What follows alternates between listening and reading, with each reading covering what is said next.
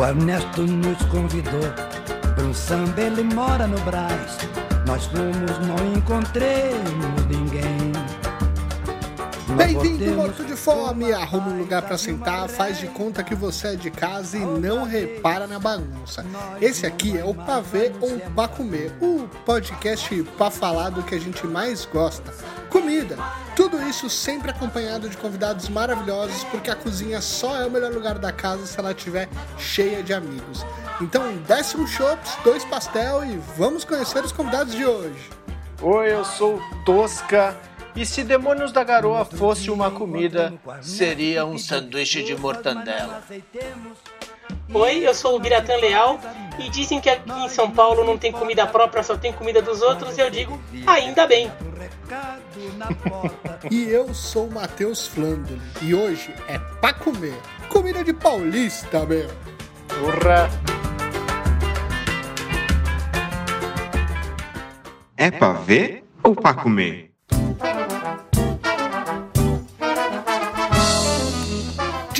25 de janeiro é aniversário da cidade de São Paulo, uma das maiores cidades do mundo, considerada por muitos a capital mundial da gastronomia, pela quantidade de restaurantes de comida típica e que abriga não só paulistanos, mas paulistas, gaúchos, cariocas, nordestinos, enfim, brasileiros e pessoas do mundo todo.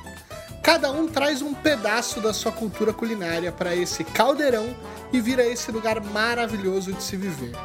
E a primeira pergunta que eu quero fazer para vocês é a seguinte: se você tiver que resumir em um único prato como a comida de paulista, qual que seria? Um único prato para mim é a pizza. É a pizza que acho, a pizza. a pizza que acho que ela é comida de paulista em vários aspectos. Primeiro que ela virou uma tradição paulistana, é uma tradição do, pauli, do paulistano. É verdade. A gente tá falando do aniversário da cidade, então vou ficar um pouquinho mais paulistano, apesar de falar também do interior. Mas virou uma tradição, sábado à noite ou domingo à noite. É, é um prato que a gente só come à noite, então até criou-se uma cultura própria de se comer a pizza. E a pizza de São Paulo hoje ela virou, apesar de a gente não falar muito isso, eu acho que a gente deveria falar mais disso. A pizza de São Paulo virou um tipo de pizza. Como nos Estados Unidos tem a pizza de Sim. Chicago e a pizza de Nova York, a pizza de São Paulo virou um gênero de pizza, um estilo de pizza, Exato. que é diferente da italiana e para mim é até melhor. E, e, e, mesmo se você não considerar melhor, eu acho que é a que mais se aproxima, pelo menos. Tá? Eu acho bem melhor que a de Nova York, bem melhor que a de Chicago, bem melhor do que a de outros lugares. Acho que a, então acho que a pizza é, representa bem a cultura italiana de São Paulo, é, o fato de São Paulo ter pego um prato e criado uma cultura toda em torno dele e ter feito uma versão própria que para mim é até melhorada em relação à versão original. Boa, e você, Tosca? É, eu assim, não tenho o que contestar. A pizza, eu sempre vou lembrar do meu pai, que meu pai era uma pessoa que não gostava de pizza, e aí ele. Ah, agora, de São Paulo eu gosto. Então, a pizza de São Paulo, ela afasta até a possibilidade de tu usar um condimento. Né? Tipo, no Rio Grande do Sul tu tem que dar uma disfarçada, jogar uma maionese. Desculpe meus patrícios vão brigar comigo quando eu aterrissar lá. Mas como eu acho que vou demorar para viajar com a pandemia, eles já vão ter perdoado. Mas a pizza paulistana ela é isso, assim, no máximo tu vai botar um azeite de oliva. No máximo. É isso. E isso eu acho incrível. Mas eu, como um fã de feira, e acredito que uma vez uma amiga carioca falou que realmente a praia do paulistano é a feira. Eu sou um apaixonado pelo especial de carne. Boa. Boa escolha também. Quando eu era criança e morava em Santos, meu pai e minha mãe tinham o costume de almoçar em casa dos dias da semana mesmo trabalhando fora de casa, porque tudo é perto em Santos. Essa é uma realidade de poucos privilegiados em São Paulo. A cena mais comum para mim de São Paulo é aquele momento da Faria Lima, da Paulista ou da Berrine, onde aquela horda de pessoas vestindo roupas sociais saem pelas calçadas andando, quatro pessoas, uma do lado da outra, atrapalhando toda a calçada. Aí vem um outro grupo que tem que invadir a rua para passar por ela fila nos restaurantes mais bacanas, a disputa do crachá na mesa da praça de alimentação e no final do mês indo no podrão porque já gastou todo o VR. Então, para mim, o prato típico do paulistano é o PF. Aí eu quero saber de vocês, qual é o seu PF favorito? Oh, o PF clássico é o comercial. Né, que é o comercial que, é, que o que eu acho interessante que quando você foi falando disso também, é, eu votei na pizza Mas acho que o comercial Sim. também é uma coisa, o PF é uma coisa que, que é interessante também, porque ele tem até aquela coisa de ser um pouco de tudo, ele tem um pouco de tudo básico. É, é uma saladinha, um arroz, feijão e uma carne, normalmente, né? O comercial é isso. é isso. Então, assim, é bem realmente aquele prato para ter o básico rápido ali. Mas. E, e, tem aquela coisa da agenda, né? Tem, o comercial é aquele básico que tem todo dia, né? Que às vezes pode mudar Exato. a carne por frango, tudo, mas tem a agenda da semana. Segunda-feira, virada paulista, né? A terça-feira é uma massa, é, lasanha. A, é, a quarta-feira feijoada. feijoada. Quinta-feira tem em alguns lugares tem estrogonofe. Né? Sim. E, e, sexta, sexta é peixe. é o peixe. O peixe é um Mas sabe o que eu vou dizer? Sabe qual que é o meu preferido? Eu adoro um comercial, acho, eu, eu, eu adoro comercial tudo, mas eu tenho uma queda, eu adoro lasanha de PF. Olha lasanha, só. aquela que, que já vem prontinha ali naquela cumbuquinha de barro Sim. Assim, daqui que, que a lasanha preenche ele inteiro, que é que é feita do, do formato Isso. da lasanha. Uhum. Eu adoro lasanha de PF. E olha, agora que eu falei, seus malditos, agora eu tô com vontade de comer lasanha de PF no meio da pandemia. Olha só, deve ter um bar no lanchonete que deve fazer é, um delivery aí. Cara, eu sou. Eu amo os PFs, assim, eu sou o cara que chego na padoca e vou elegendo, mas eu, eu começo com o bife a cavalo, sempre, porque eu adoro um bifinho de contra, né? Uh, aquele ovo gema mole. Eu fiquei muito chateado quando o Kassab disse: não pode mais gema mole. Que é isso, velho? que é isso? É, Como não ô, pode ô, mais Tradição culinária. Ô, não, e, e te tira o prazer quase. Quase é sensual, sexual ali. Sexual, pode falar, pode, sexual. De você é cortar a, a, a, gema do ovo e ele vai escorrendo ali pelo arroz. É e, dá, e dá utilidade pro arroz, sabe? Arroz e daí você mete uma é pimentinha muito. do reino ali, ó, só um, um tum ali, pô. É, só, só aquela pinceladinha, o pingo no i, né? Mas é isso, eu, eu, eu faço, todo, eu adoro a milanesa também, mas eu acho que o classicão, né, o, o bife a cavalo, bife a cavalo. eu amo muito. Eu amo. Boa. Boa escolha. O Bira falou uma coisa que é verdade. Uma das coisas que me chamou muito a atenção quando eu vim morar em São Paulo é como as pessoas são sistemáticas por aqui. São tão sistemáticas que até tem dia certo para comer o tipo de comida. Segunda picadinho ou virado a paulista, na quarta feijoada, domingo a pizza. Vocês gostam de seguir essa rotina ou vocês preferem quebrar as regras paulistanas? Ah, depende do caso. Eu amo a pizza de balcão de padaria, sabe? Sim. Que é um, um, um, momento onde tu come a pizza de dia. Sim. Que é. Tu, tu olha, vê todo o cardápio do PF, tipo, pá, hoje eu vou naquela de alho. Exato. Isso eu acho muito maravilhoso. Assim. Esse, esse, eu acho que é, o, que, é o, que é o grande charme. O peixe, sempre para mim foi essa questão, assim, que eu olhava assim, nossa, toda sexta tem peixe. Até eu entender que era um sistema daqui, porque eu não me lembro disso no Rio Grande do Sul. E aliás, no Rio Grande do Sul, o PF se chama a laminuta, né? Que é, Olha só. Uh, é, é, o nosso PF. Ah, eu quero uma laminuta, e aí vem um bife, batata frita, ovo, não sei. Mas para mim eu não sigo muito, assim. No início eu fui. o que é tradição para mim é ir na feira e comer pastel e tomar caldo de cana. Isso sim eu respeito muito, para mim faz parte do tour. E aí tem feira em qualquer lugar todo dia também. Ainda bem, ainda bem. E você? Você não... O que é engraçado é que assim. Eu que acho que sou o único paulistano aqui, né? Exato. né? Tem um gaúcho, um santista, né? um santista de, é, mora, é, né? de, um nascido, de nascido em Santos, né? Não é. sei se necessariamente um torcedor, um torcedor do Santos Futebol Clube, né? Alô Fluminense, aquele abraço. Então, mas o eu como paulistano que já acabei é, sendo educado um pouco nesse sistema é, e vivo então dele há 42 anos, que é a minha idade, ou um pouco menos quando eu era criança, mas assim, você começa a ter uma relação com esse com, com essa com essa agenda. É emocional, né? Não, não é emocional com a agenda. Eu não acho errado você comer feijoada num outro dia. Não acho errado. Não. Eu, não, eu, eu, adoro feijoada, como, como feijoada qualquer dia, se for. Eu, eu adoro virada paulista, ainda que eu acho que virada paulista de PF tem alguns que não são tão bons assim. O padrão não. de qualidade varia mais, né? Sim. A feijoada, como eles compram um pacotão ali do fornecedor, é tudo mais parecido, né? É. É, a lasanha, pra mim, por isso que eu adoro. A lasanha do PF, qualquer que seja do PF, a lasanha pra mim é sempre boa. Mas assim, é, como eu me acostumei muito a ter que trabalhar e comendo nesse, nessa agenda, Não é que é, eu acho que virou uma, que assim é errado comer no dia erra, é, no, num outro dia, mas o meu cérebro já se acostumou. Então, por exemplo, quando chega segunda-feira, eu falo, "Ah, segunda-feira, então você passa o fim de semana, é o primeiro dia da semana, você tá trabalhando e fala, um virado ia bem hoje, hein? Daí você tá naquela quarta-feira, quarta-feira, ô, feijuca caía bem hoje. O seu Eu também- cérebro já Eu também tenho o isso. seu cérebro já pensa Já. condicionado à agenda. Não que eu ache errado você comer fora, tá? Eu não acho crime você comer feijoada na sexta. Inclusive, até acho que até um dia que faz mais sentido, porque você fica meio carregadão ali na à Exato. tarde. É, eu- e daí você já dá Eu aquela prefiro a do moleza. sábado. E você já dá aquela moleza. Não, não, é que na sexta você dá aquela moleza no fim da tarde pra meio que dar uma sim. matada no serviço.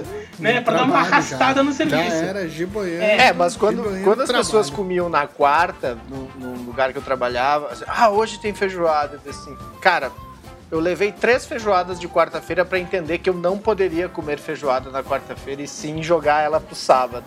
Então, quando eu passava nos lugares e tinha sábado, eu é aqui que eu vou. Porque a, feijoada já chama uma cervejinha, uma batidinha de limão.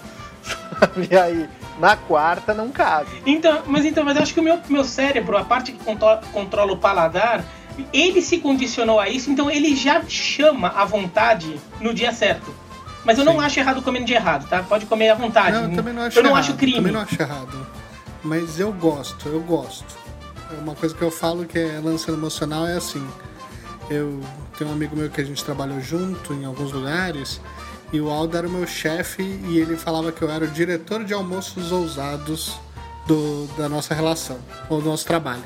Então a gente estava lá no dia, tinha que chegar meio-dia e ele falava onde a gente vai almoçar. E eu tinha que dar uma solução em cima daquilo. Então o calendário me ajudava a escolher os lugares, inclusive para roubar no jogo. Por exemplo, a gente trabalhava do lado do Bolinha, que é uma casa super tradicional de feijoada. Pô, eu trabalhava lá também. É, trabalhava na Comercinho de Saraiva. Eu ali, trabalhava na, na, na Amauri. É, então, do lado. Então, ali onde a gente estava, o que, que acontecia? Tinha um refeitório, mas a gente não gostava muito de comer no, no refeitório. Se a gente tinha um dia que a gente não curtia, não gostava, se a quarta-feira a comida não fosse boa, eu não podia dar bolinha como sugestão, porque ia estar lotado. Porque tá todo mundo lá.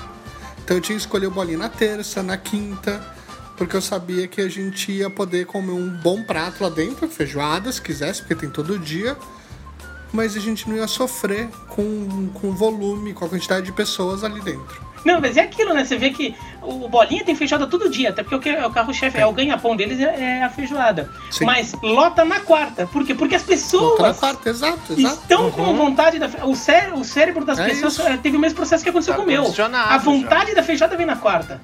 Assim como durante o trabalho, né, quando a gente não tá em home office, é, sexta-feira é o dia do hambúrguer. É o dia do proletariado comer hambúrguer.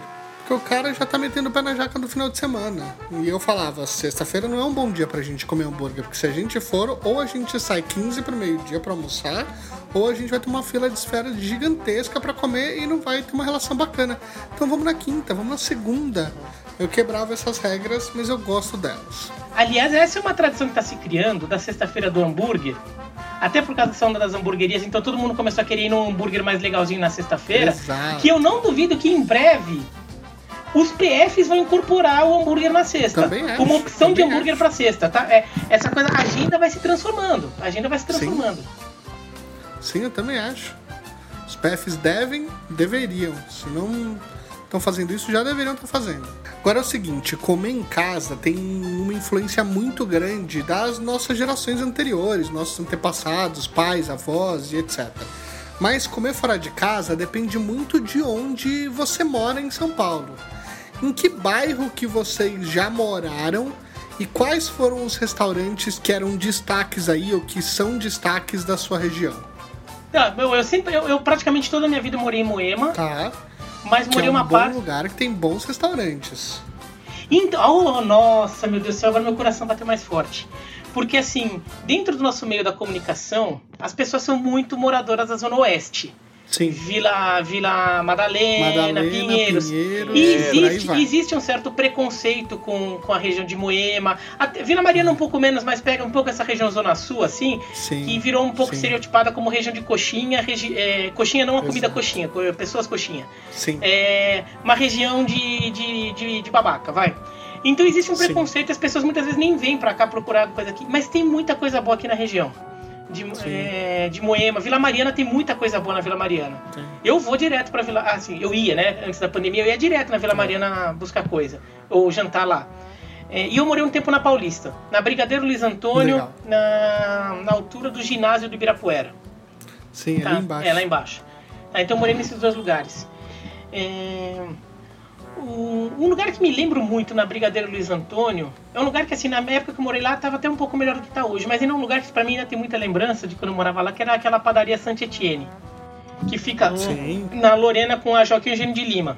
Sim, eu morava ali do lado da Pamplona e a gente ia bastante lá. É. Uma padaria 24 horas, Isso. tem um bom pão, tem uns bons sanduíches Isso, ali. Não, E e tam- tinha um buffet de café da manhã que era Nossa. assim, velho, de assim, a- aquele que no, sei lá, duas horas depois tu abre o botão da calça, pede um chá de boldo e segue E, comendo. e, e, lá- e pra voltar.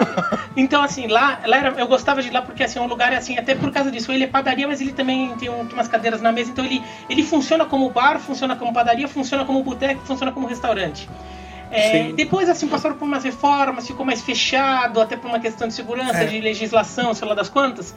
Então, assim, ainda é um lugar que às vezes eu vou, mas eu me lembro quando eu ia, eu, eu gostava mais. Quando eu ia na. O, Legal. bu- o buffet de café da manhã era espetacular. O buffet de feijoada deles, assim, era bom, mas principalmente, acho que aquela era a melhor couve de feijoada que eu me lembro de ter comido, era de lá. A couve Olha da só. feijoada era uma couve meio amanteigada, assim, acho que eles faziam na manteiga, e com alho era uma loucura. É, então é o lugar que eu mais me lembro na região da Paulista que eu, que eu comi. Até porque era uma região que tava mais Durango, foi quando eu, quando eu casei, então você ainda tá começando ali, ganhando pouco, tudo. Eu comia Sim. muito lá, eu comia muito McDonald's também, que tinha lá perto, mas porque Óbvio, era um McDonald's que dava pra ir a pé e era barato. Mas esse o Saint Etienne acho que é o lugar que mais me marca. E o Rosima, que é um restaurante árabe na Brigadeiro Luiz Antônio, Sim, pequenininho. Eles vivem muito, na verdade, de encomenda, né? De pessoal Sim. que vai lá. Mas é muito bom. A kafta deles é muito boa. Eu gosto muito da kafta de lá. Sim. Claro, eu tô falando de um árabe do dia a dia, assim, é, de um dia a dia de classe média. Eu não tô falando de um árabe super chique ali, né? Porque, ah, não, mas a, a- a- o árabe, sei lá das contas, mas você paga 10, 15 reais numa esfirra. Não é o gourmet, não é o Não é o gourmet, né? É o bar árabe É, a árabe que às vezes tinha gente que ia lá pra almoçar saindo do escritório, né? É, aqui em Moema, é, vai uma coisa que é marca de Moema, assim, e- e- que é o- são, tem muito restaurante alemão, né? Porque essa região Moema, Brooklyn, Sim. aqui de São Paulo, é a região da colônia, de colônia alemã, então tem muito restaurante alemão por aqui, né? Sim. Então, acho que, a, a- por exemplo, acho que nessa região entre Moema e Brooklyn tem alguns dos melhores restaurantes alemães de São Paulo, ou dos mais tradicionais, pelo Sim. menos. Né? Então, de repente você não vai achar um alemão tão legal assim em outras regiões como você acha aqui, porque aqui tem muito, ale- tem, tinha muito alemão, mas ainda tem os restaurantes aqui, né? O Vin... Tem até o Hanover aí, com os fondue É, tudo, tem o Hanover, tem Moema. o Windhoek, né? Que é aquele restaurante que foi criado, foi fundado por, por pessoal que veio num barco, é, que veio da Alemanha durante a Segunda Guerra e ficou por aqui. Tem toda uma história ali, né? É, o, o, pô, o Carlão aqui, que no final das contas só vai ouvir esse áudio, não vai participar da conversa, tem altas dicas de restaurante alemão nessa região. Porque ele também é daqui, ele é do Brooklyn. E o, Sim, Ca- aham. e o- e o Carlos, assim, né? Ele não sei quando ele chama Cal, porque ele é muito, né? Ele Ale- gosta, né? Ele adora a Alemanha, né? Então ele, ele teria altas dicas de restaurante alemão para dar também, aqui nessa região, né? E. E, o, e, o, e o, o- outro restaurante que eu, que acho que marca um pouco mesmo, aqui também é pouco falado, o primeiro restaurante vietnamita de São Paulo tá aqui. O primeiro, assim, dos que ainda estão abertos, que é o Miss Saigon, é do lado do Shopping Virapuera. É, eu acho muito bom. Inclusive comi lá essa semana. Quer dizer, eu pedi a comida Boa. de lá, né? essa semana. E eu, na verdade, eu passei, peguei e trouxe, né? E é muito bom. E eu, adoro comida vietnamita, né? Então, são uma das coisas que eu gosto de São Paulo, é você poder comer uma comida vietnamita, por exemplo. E esse Miss Saigon, acho que é o primeiro de São Paulo. É, ele nem é tão antigo assim, ele deve ter menos de 10 anos, mas não tinha nenhum. Agora tá começando a pipocar por aí, né? Em São Paulo tá começando a pipocar. Mas esse era o Sim. primeiro. Quando ele surgiu, não tinha nenhum, porque eu me lembro que eu cheguei a procurar. Então, Boa. é um restaurante aqui. Agora, tem Esperança. É o Esperança, a pizzaria Esperança, que. Começou em Moema, mas tem. Não, não, ela, co- ela Mariana, começou na. Não, ela começou na, no, no, no Bexiga, na Bela Vista. Ah, é? a original é do Bexiga. Só que depois a só. família se mudou pra cá, pra Moema. Então eles criaram uma unidade em Moema, que embaixo é a pizzaria, em cima eles moram, até hoje. Isso já. Olha a só. coisa de, coisa de 50 anos que tá assim, né? Então tem uma esperança que é uma das pizzarias mais famosas de São Paulo, que tem uma segunda unidade dela, fica aqui em Moema. Então também acho que é uma pizzaria muito tradicional, famosa, que, que é aqui do bairro, né? Apesar Sim. da origem dela não ser aqui, é uma muito frequentada aqui do bairro, que assim, pessoas saem de outros bairros para vir aqui, Sim, né? sim. Pra, pra Moema. Eu tenho uma história que é assim: o meu pai, os meus pais tinham um sítio em Tatuí. E aí a gente ia bastante nos finais de semana para lá, saía de Santos, ia até lá, passava o final de semana lá e voltava. E ainda não tinha rodanel, não tinha nada disso. Então era natural que a gente entrasse, pegasse a marginal, pegava bandeirantes e era tradicional domingo à noite comer pizza em Moema, porque a gente parava, pegava bandeirantes, entrava na Avenida Ibirapuera, comia, pegava Ibirapuera, voltava para Bandeirantes e ia para Santos. Um clássico da minha família. Mas agora eu posso falar uma coisa que vai contra o espírito da, do, da- do programa paulistano. Mas sabe que é uma cultura que se criou aqui na, aqui na minha família, aqui, aqui em casa? Quando a gente vai pro litoral, baixa- na região da Baixada Santista, já que você é de lá, é, antes de voltar para São Paulo, coisa do quando vai fazer um bate-volta, por exemplo, Sim, antes de voltar para São Paulo, jantar numa pizzaria de Santos, a Van Gogh, que é espetacular, nível das melhores pizzarias de São Paulo, é a pizzaria preferida do meu Sim. filho. Então, apesar de eu amar a pizzaria de São, a pizza de São Paulo, ter mencionado uma pizza aqui do lado da minha casa, coisa de três quarteirões aqui da minha casa. sei, sei. Eu, é, se eu tô na Baixada Santista, eu não posso voltar para casa antes de jantar numa pizzaria de Santos. Van Gogh é um clássico, É. Van Gogh é muito bom. Um clássico mesmo, assim, não sei como é que tá hoje, mas era o lugar mais. Era o lugar da pizza de almoço durante o final de semana em Santos. Ô, mas não, ainda tá bom, viu? Ainda tá bom. Que bom. Quer dizer, ainda. Assim, por causa da pandemia já faz um tempo, mas assim, É, não faz é tanto é tempo assim. Mas eu sei que tá aberto, porque eu sigo nas redes assim, porque não pode fechar. Não, não deixa o Van Gogh morrer, galera de Santos. Ô, Tosca, e você? Você morou em Pinheiros, fez aí do parte time de comunicação que o Bira falou, é. e agora tá em outro lugar. Conta pra gente um pouco da diferença entre esses dois lugares que você tá morando.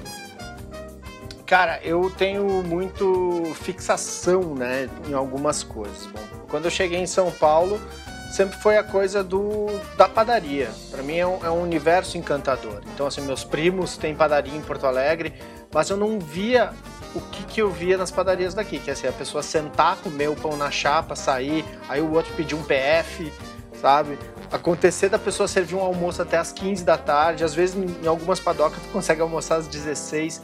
Então sempre me encantou. Eu fui um cara trabalhando como assistente de fotografia, eu trabalhava em muitos lugares, Cambuci, ah, Santo Amaro, Largo 13, que foi onde eu realmente senti que eu cheguei em São Paulo, assim, tipo, opa! No, em Santo Amaro a gente comia muito no King San, que era um, um- um chinês, que a galera do estúdio que eu trabalhava já estava enjoadíssima do lugar e eu amava o lugar. assim. Nossa, a gente poderia comer aqui sempre. Né? O pessoal, não, a gente não aguenta mais comer aqui. E o, o churrasco grego, quando eu passava nos lugares, sempre me encantava. Esse estúdio que eu trabalhava em Santo Amaro, eu ficava sempre assim, puta, eu vou ter que comer. Algum dia eu vou ter que comer esse churrasco. O churrasco grego tu precisa tomar coragem, né? No início, assim. Ainda mais quando o cara abre a gavetinha ali que tem a salada, é ali onde tu toma mais coragem. Mas todo lugar que eu passei, por exemplo, Pinheiro. Não, mas calma, calma um Tosca, desculpa interromper. Você comeu?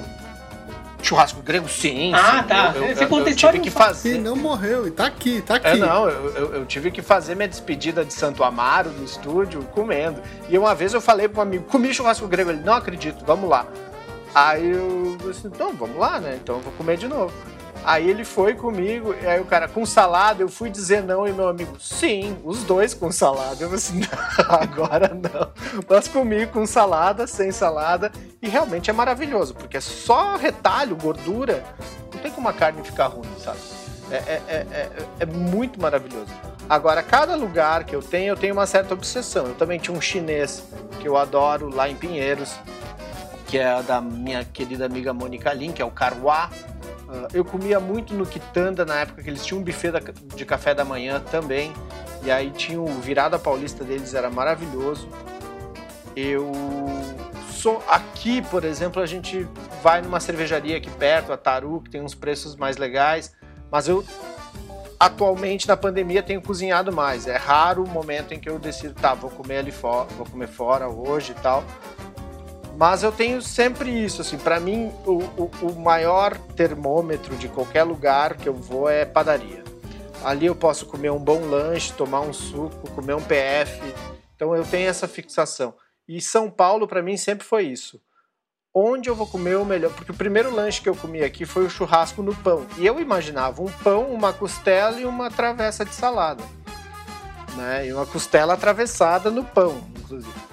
E isso não aconteceu, era um contrafilé com queijo. Mas eu achei maravilhoso. Eu disse, nossa, só isso e é muito bom. E aí eu passei a cada padaria que eu ia, virou meu termômetro. Qual é o lanche mais gostoso daqui? Mas eu, cara, sou apaixonado em qualquer lugar que eu vou, assim, eu elejo um lugar, vou indo lá, gosto de ter essa, essa intimidade também, criar essa relação. Mesma coisa na feira. Eu só fazia um sinal e a mulher já sabia que era um especial de carne, um frango catupiry e um carne seca. é isso, eu gosto de criar essas relações. É, é? O que é engraçado que você falou da padaria, que é muito verdade. Eu morava em Santos e aí eu não tinha essa cultura. Eu sempre tomei café da manhã na minha casa, o pão francês estava lá, mas eu comia, fazia um misto quente, ou passava uma manteiga e comia, não tinha o hábito de fazer um pão na chapa na sua casa. E aí me mudei para cá, fiquei cinco anos morando aqui em São Paulo e aí eu me mudei para Ribeirão Preto. Morei lá um ano e eu tive uma crise de abstinência de padoca, assim, porque imagina que eu pensei que eu cheguei em Ribeirão Preto e uma cidade que não tinha isso, tinha uma padaria chique que ficava numa, numa avenida grande, que fazia alguns sanduíches mas é muito aquelas coisas de sanduíche pré-prontos, os caras tiram da embalagemzinha de plástico, põe no forno e vai. Mas não tinha esse pão na chapa, não tinha você poder pedir qualquer coisa pro chapeiro e ele vai fazer. E o cara vai saber cobrar. Que é uma das coisas mais incríveis. É o sistema de padaria que tudo que você pediu, ah, o restaurante fala, ah, o sistema não deixa, é só instalar um sistema de padaria. Porque se você quiser requeijão na entrada, requeijão na saída, se você quiser o pão na chapa, e do pão na chapa você transforma no misto quente, do misto quente você frita e põe numa pizza, a padaria vai fazer isso de jeito de todo jeito, não vai, e vai te cobrar por isso. A padaria é a melhor representação mesmo, uma das principais representações de São Paulo, porque a padoca é uma coisa que não tem fora de São Paulo no mesmo nível que a gente tem aqui. E a gente tem muita padaria boa. Não, e aí vem aquela música mal acostumado, né? Porque as duas Total. vezes que eu fui para Santa Maria também, eu fui assim, puta cara, eu não tô afim de, de fazer um misto quente. Eu. Aí eu fui na padaria, tipo, oh, e aí lá tem que, né, no dialeto, né? Me dá uma torrada com presunto. e aí servir mas não é a mesma coisa, sabe? Não é. Ah, aqui o chapeiro parece que ele tem um encanto, ele é um, um poder. E acho uma coisa interessante disso da padaria, que isso vale para São Paulo, mas na verdade é um, é, um, é uma versão paulista de, uma, de um fenômeno muito comum do brasileiro. O brasileiro não sabe contar e valorizar a, o, o, o que é dele, a sua história, a sua cultura. Então o brasileiro tem, uma, tem um costume de achar que as coisas que são do seu dia a dia, elas são universais. Tem muita Sim. gente que acha que arroz com feijão é uma comida universal. Fala, o que é comida brasileira? Comida é comida. Não, arroz e feijão é comida brasileira. Só em Cuba e na Colômbia acha que tem arroz com feijão também como base, como prato base. Sim. Nos outros lugares não é com arroz e feijão a mistura. Eles não fazem, não é uma coisa tão lógica quanto a gente acha. E daí a gente acha que coisas assim estão muito no nosso dia a dia. É são coisas universais e não são. A padaria é uma coisa que assim, existe em todos os lugares, mas a padaria, do jeito que ela é em São Paulo, é uma coisa paulista, é, paulistana.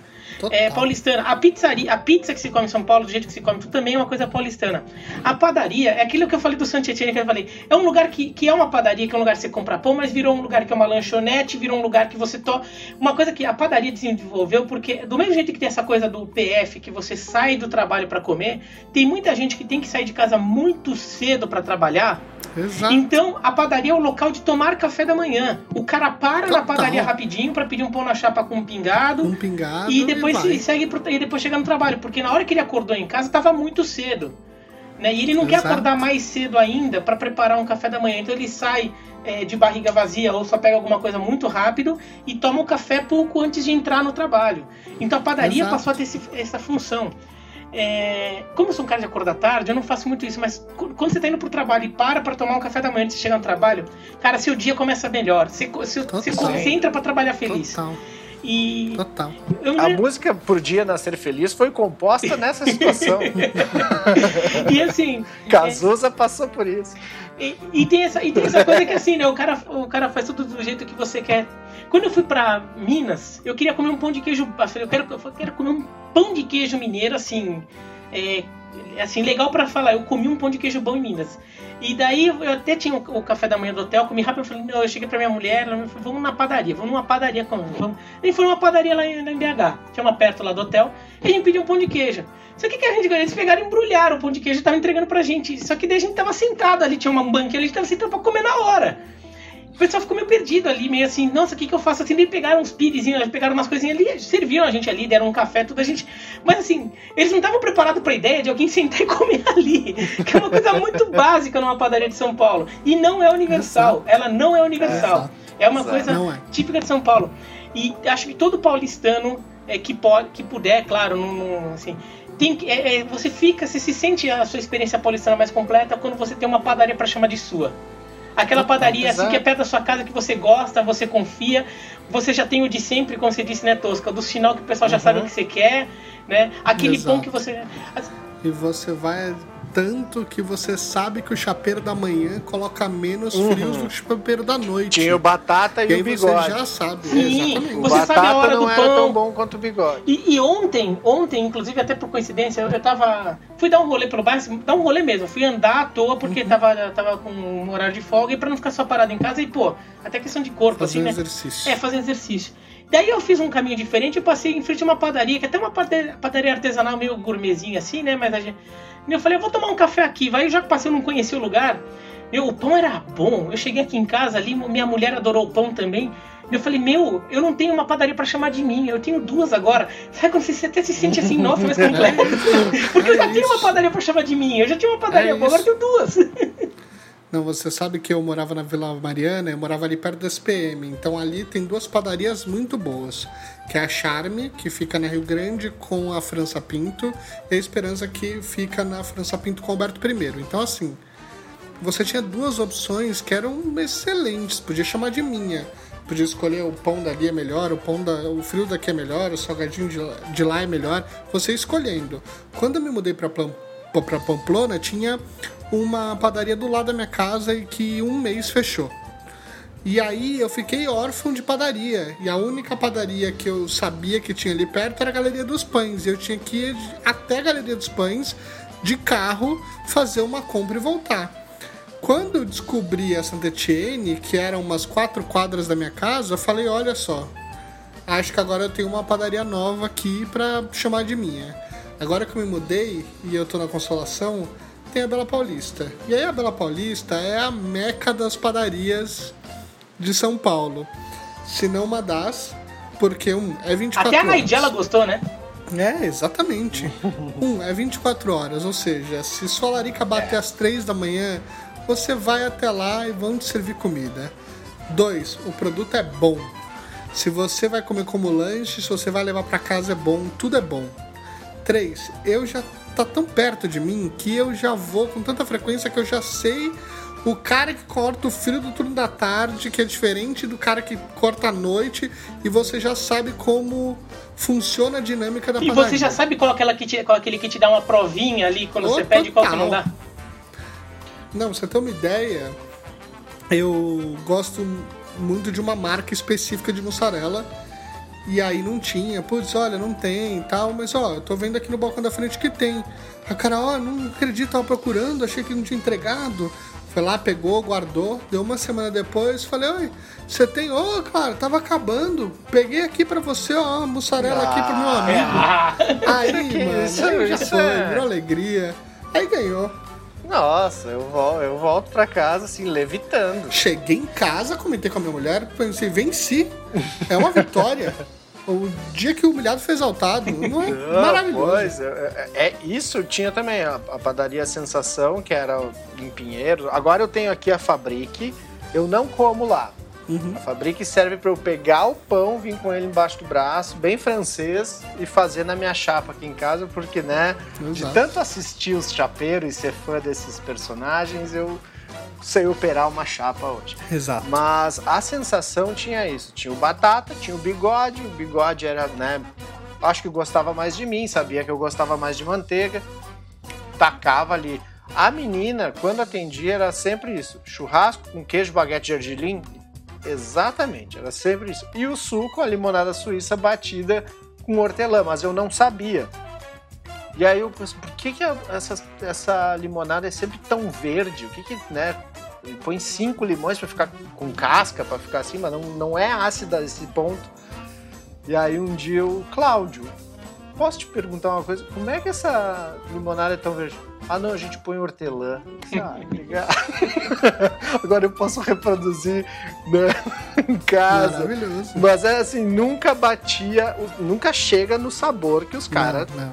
têm. não tem. tá? Tu tenta reproduzir, mas não é. É uma coisa que é. Pão na chapa em casa não é a mesma coisa do que o pão na Não, chapa na não. padaria. É, Por mais que eu saiba operar o bagulho, não, é. Não é. assim, Não, e, e uma coisa que, que assim, é, acho que aqui em São Paulo, no- os Estados Unidos mostram muito isso, você vê muito em filme, em série, que tem aquele cara que tem aquele boteco perto da casa das- do personagem, sei lá o quê, que assim, quando tem, aquele, tem aquele dia difícil de trabalho, que ele só tomou porrada, bronca do chefe, ele sei lá o quê, brigou com a mulher, sei lá o que aconteceu, ele no fim do dia, ou ele já voltou pra casa e sai, ou e antes de chegar em casa, ele passa no boteco lá e fica lá tomando uma, assim, só pra relaxar, e às vezes conversando com, com o barman lá, que é um cara que já virou meio amigo dele, que já conhece. Às vezes nem conversa, às vezes ele já sabe o que quer, ele já, já chega lá, o cara vem, ele já chega, põe o copo e serve. O Chapeiro é esse personagem em São Paulo. Uhum. É o cara que assim, você, ele senta no balcão, ele muitas vezes já sabe o que você quer, o que você gosta. Ou o chapeiro ou o cara que te atende na padaria. Daí vai do tamanho da padaria, né? Que às vezes o chapeiro te Sim. atende, às vezes tem alguém que te atende. Mas assim, porque aquele lugar sendo toda hora, a pessoa passa a te conhecer, Exato. sempre mais ou menos no mesmo horário. Se é um lugar que você gosta de ter uma rotina, você gosta de pedir coisas meio parecidas sempre, você não quer ficar variando demais, assim, né? Exato. Não, é muito bom. É pra ver ou pra comer? Agora, pra gente não transformar o aniversário da cidade de São Paulo no episódio da padoca, vamos seguir aqui. Olha o risco aí. Senão, acho que a padaria merece um episódio à parte dela, mas vamos seguir aqui, Total. senão a gente não anda com o episódio. São Paulo tem a maior comunidade japonesa fora do Japão, né? Então não é à toa que um dos passeios turísticos de São Paulo é visitar o bairro da Liberdade, onde você pode comer, comprar uma série de coisas típicas ali. Ah, A gente tava brincando, eu e o Tosca, acho que a gente tava falando pro pessoal do Gohango sobre o Melona. É, mas é asiático de uma forma geral, você consegue encontrar lá. Você não encontra a melona na Bela Paulista. Você encontra a melona se você for lá, em qualquer lugar ali, qualquer alimento na Liberdade, vai ter uma melona para você comer. É, o que, que vocês já comeram que vale a indicação para nossa audiência na Liberdade? É, então, eu tenho um problema. Eu, eu, não, Nunca foi. eu não gosto de comida japonesa. É, eu também não. Então vamos falar sobre Mas isso. é que eu sou neto de japoneses, né? Sim. O meu problema é que eu, eu, eu, eu não suporto, eu não suporto mesmo, assim, acho que é. De verdade, eu passo mal com peixe e frutos do mar. Entendeu? Uhum. Eu também. Então, assim, E eu eu tô aprendendo a gostar de algumas comidas japonesas que fogem um pouco disso, tá? Mas assim, até porque eu tô ensinando meu filho a gostar de comida japonesa, então assim, eu não quero que meu preconceito, que o meu desgosto vire um Uhum. preconceito pra ele, né? Muito legal. Perfeito. Mas assim, é, tinha um restaurante japonês, assim, que. A, a minha mãe que é manja dessas coisas, porque minha, minha mãe é filha de japoneses, né? Então ela cresceu comendo muito isso, ela, ela manja mais as coisas. Queria ter pedido uma dica pra ela, se eu soubesse que a gente chegaria nesse, Mas, nesse papo. mas, por exemplo, você foi pra Liberdade? Não, já, que já que direto, gosto? direto, já comi na Eu vou liberdade. dizer pra você o que que eu o que que eu faço. Na Liberdade, o que eu faço, que é muito legal pra mim, é que nos finais de semana você tem as barraquinhas de comida que tem ali logo depois saindo do metrô. Domingão. Então tem várias friturinhas que eu acho que são bem gostosas de você comer. Obviamente o pastel que tem ali embaixo da Gavão Bueno, é, e ali é muito legal. E, por exemplo, também lá eu conheci o Hong Hee, que é um restaurante de comida chinesa que tem um yakisoba incrível. Eu fujo do peixe Tá. também, sabe? Não. Eu também é, fujo o, o Hong. Rei é um restaurante que tem aqui. Eu, tô, eu sou olhar assim, eu consigo Sim. ver. Tem um aqui na Moema, na frente da minha Sim. casa, da frente do meu prédio. Na Ibirapuera, gigantesco. É, então, é aqui. É, assim, eu consigo olhar da janela do meu, da, de onde eu tô neste momento, é verdade.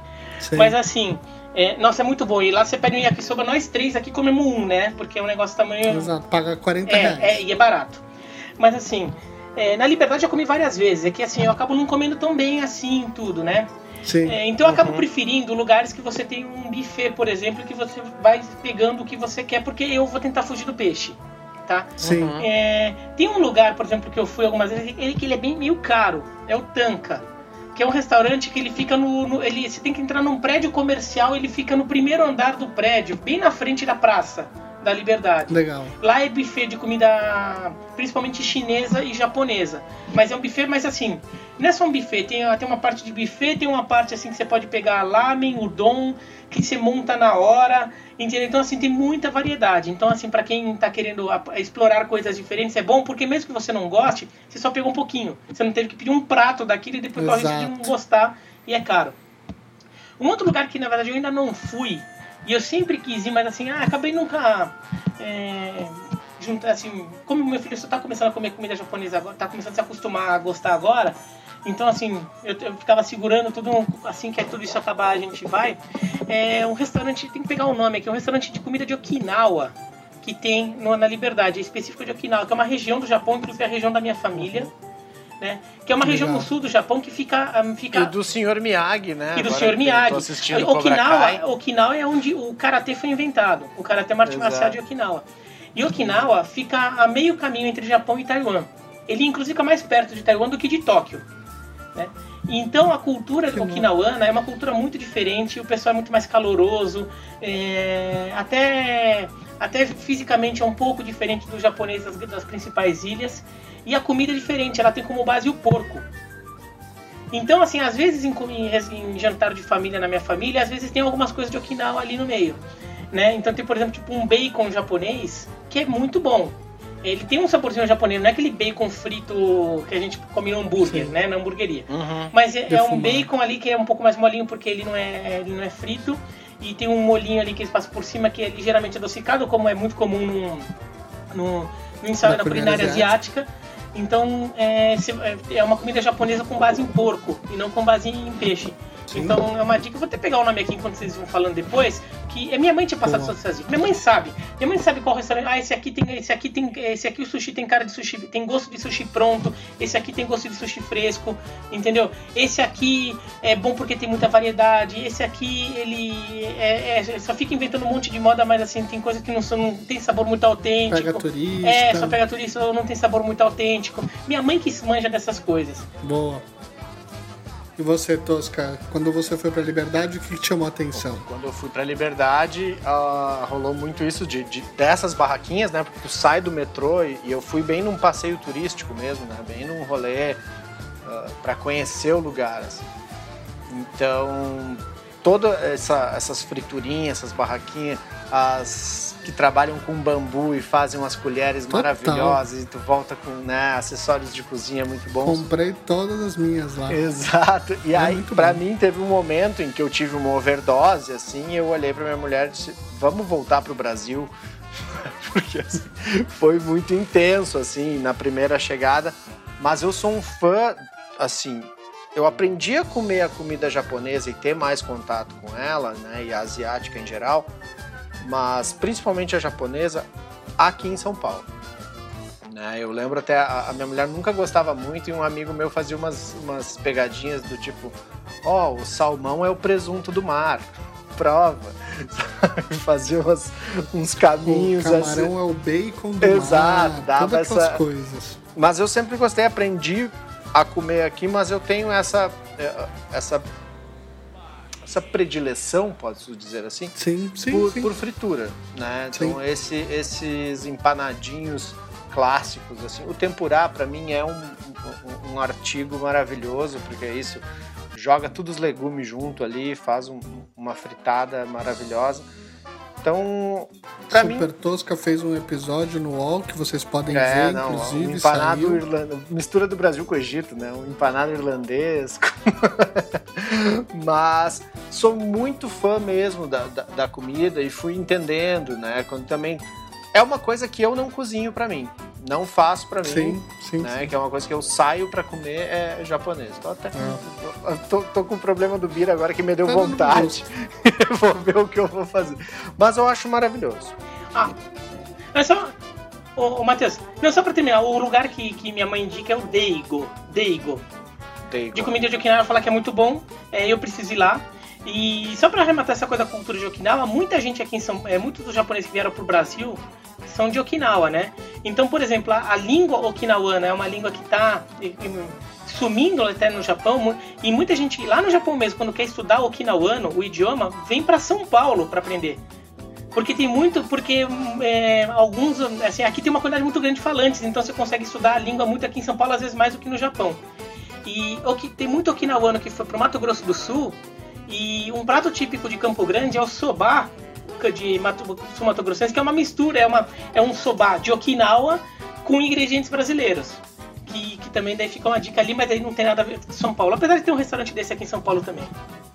Aqui também se tem a maior comunidade árabe da América Latina, não é à toa que o Bira falou do Rosima e a gente tem aí tantos restaurantes árabes muito bons, né? Quais restaurantes árabes vocês recomendam na cidade de São Paulo? Olha, restaurante árabe tem um, uma questão ali que nos últimos tempos já tinha muito restaurante árabe bom, né? Mas nos últimos tempos, é, até por já ter uma comunidade árabe grande aqui em São Paulo, muito refugiado, principalmente da Síria, veio para cá, para São Paulo. Exato. Então abriram muitos restaurantes árabes novos e muito bons. E às vezes até baratos, porque são restaurantes assim de. Pô, o cara acabou de chegar, não, não é chique ainda, né?